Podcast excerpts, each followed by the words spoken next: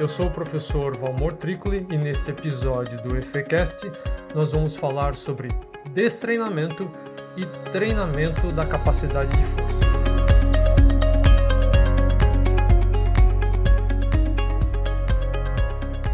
Eu trabalho aqui na universidade desde 1991, investigando as adaptações que ocorrem no corpo humano em decorrência do treinamento físico esportivo, em particular sobre o treinamento de força. Nós estamos vivendo um momento único na história do Brasil e do mundo devido à pandemia do coronavírus, que trouxe consigo a necessidade do isolamento social, que assim como na minha vida deve ter trazido modificações drásticas também na sua vida. Porém, o isolamento social é extremamente importante e necessário para a preservação da sua saúde, dos seus familiares e da sociedade em geral. Para a maioria de nós, o isolamento social significa não ir trabalhar, não pegar transporte público, não ir à escola, não ir à faculdade, ou seja, evitar aglomerações de modo geral, o que nos levou a ficar muito mais tempo dentro de casa ou dentro do apartamento,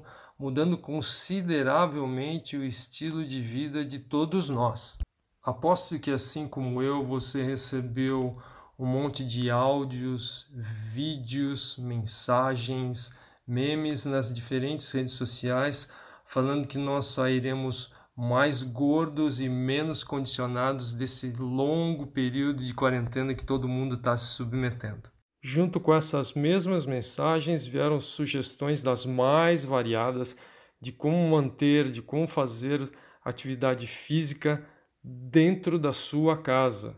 E nesse momento nós podemos dizer que as pessoas uh, se dividem basicamente em dois grandes grupos. Aquelas pessoas que estão sentindo muita falta da academia de ginástica, do treinamento em grupos, das atividades coletivas, e aquelas pessoas que já estão cansadas de ficar olhando para o computador, de ficar assistindo filme, de ler revistas e livros estão querendo se envolver com pouco de atividade física até para ocupar o próprio tempo. Então hoje eu vou conversar com esses dois grupos que você que está preocupado em perder a sua forma física devido a esse período de sedentarismo e você que ainda é sedentário, mas que está pensando a começar a se envolver com atividade física, ah, que é tão importante para a manutenção das boas condições de saúde. Nunca é demais lembrar que boa saúde não é a simples ausência de doenças, mas é estar de bem com a vida mentalmente, socialmente, espiritualmente e, claro, fisicamente também. E falando um pouco mais do componente físico, é esperado que o indivíduo em boas condições de saúde tenha uma boa resistência cardiorrespiratória, ou seja, que ele consiga suportar atividades de média e de longa duração com certo conforto. É a famosa resistência quando você vai caminhar ou vai correr no parque, ou pedalar ou nadar num tempo um pouco mais prolongado. Além disso, você também precisa ter uma boa flexibilidade, o que as pessoas estão muito acostumadas a falar que eu tenho um bom alongamento, ou seja, é importante que você tenha condição de ter uma boa mobilidade, uma boa amplitude de movimento nas diferentes partes e articulações do seu corpo e, finalmente, também espera-se que você tenha um nível uh, mínimo de força para suportar as atividades do dia a dia, subir, descer escadas, carregar as suas compras, fazer mudanças dentro de casa, empurrar o móvel e assim por diante. A boa notícia é que esses componentes da sua aptidão física para a saúde, a resistência cardiorrespiratória, a flexibilidade, a, o seu nível de força, todos eles são treináveis. Ou seja, se você decidir se envolver com um padrão de treinamento físico, uh, um padrão de treinamento físico correto, apropriado e bem orientado, você tem chance de melhorar o seu desempenho nesses três componentes da aptidão física e, consequentemente, melhorar as, as suas condições de saúde. A má notícia é que assim como esses componentes uh, da competição física são treináveis, eles também são sujeitos ao processo de destreinamento, ou seja, se você não se envolver com atividade física frequentemente, esses diferentes componentes da aptidão física começam a diminuir progressivamente, chegando ao ponto que, se você ficar muito tempo sem treinar, você vai retornar à sua condição de sedentário. E falando de destreinamento, agora sim eu vou falar um pouco mais especificamente dos efeitos do treinamento e do destreinamento no seu desempenho de força. Recentemente nós fizemos um estudo aqui no laboratório de adaptação ao treinamento de força da escola e nós uh, conseguimos mostrar que em períodos curtos, ou seja, em oito semanas, basicamente dois meses, você consegue, com treinamento de força apropriado, feito de duas a três vezes por semana, você consegue aumentar bastante a sua quantidade de força. O seu desempenho de força aumenta, assim como a quantidade de massa muscular no seu corpo também aumenta. A famosa hipertrofia que muita gente busca na participação aí nas diferentes academias de musculação. Na verdade, esse resultado não foi nada surpreendente. De fato, nós esperávamos que depois de dois meses de um treinamento bem organizado, bem aplicado, os indivíduos respondessem e mostrassem o aumento na quantidade de força e o aumento na, na quantidade de massa muscular, na hipertrofia. O que foi interessante desse estudo é que depois de dois meses de treinamento, nós decidimos colocá-los a um submetê-los, na verdade, a um período de destreinamento e um período de redução da quantidade de treinamento. E o que, que nós acabamos descobrindo? Que os indivíduos que ficaram os mesmos dois meses sem treinar musculação retornaram à quantidade inicial de massa muscular e desempenho de força. Ou seja, após só dois meses, eles retornaram basicamente à condição de sedentário. Já os indivíduos que ficaram treinando, mas que reduziram a quantidade total do treino, basicamente ao redor aí de uns 50%, 60%, eles não evoluíram, ou seja, eles não aumentaram a quantidade de força, não aumentaram a quantidade de massa muscular, mas pelo menos eles deixaram de perder, ou seja, eles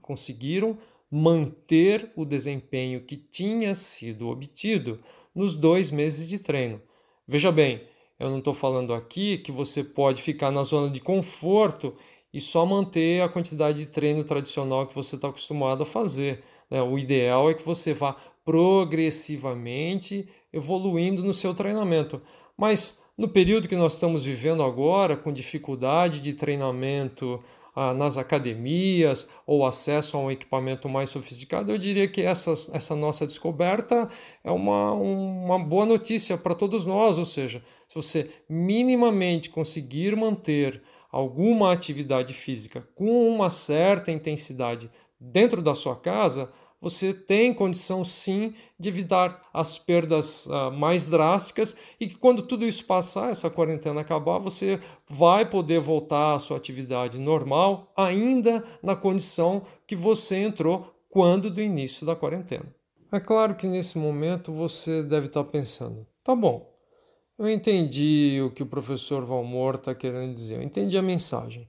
Que se eu ficar um tempo sem treinar, eu vou perder as adaptações que eu obtive às custas do meu esforço. Eu vou perder massa muscular, eu vou perder força, mas o que é que eu posso fazer nesse período de quarentena se eu estou aqui trancado dentro de casa, dentro do meu apartamento, e eu não tenho os equipamentos sofisticados uh, da academia que eu costumo frequentar, o que, que eu posso fazer, ou como que eu posso manter a minha condição de força e minha massa muscular aqui dentro de casa. Bom, você tem a opção de, né, com um pouco de criatividade, utilizar os diferentes exercícios com o peso do seu próprio corpo, ou seja, você pode utilizar aí o ambiente do seu quarto, da sua sala, da sua sacada, do seu quintal, uh, utilizar alguns exercícios como agachamentos, o afundo ou avanço,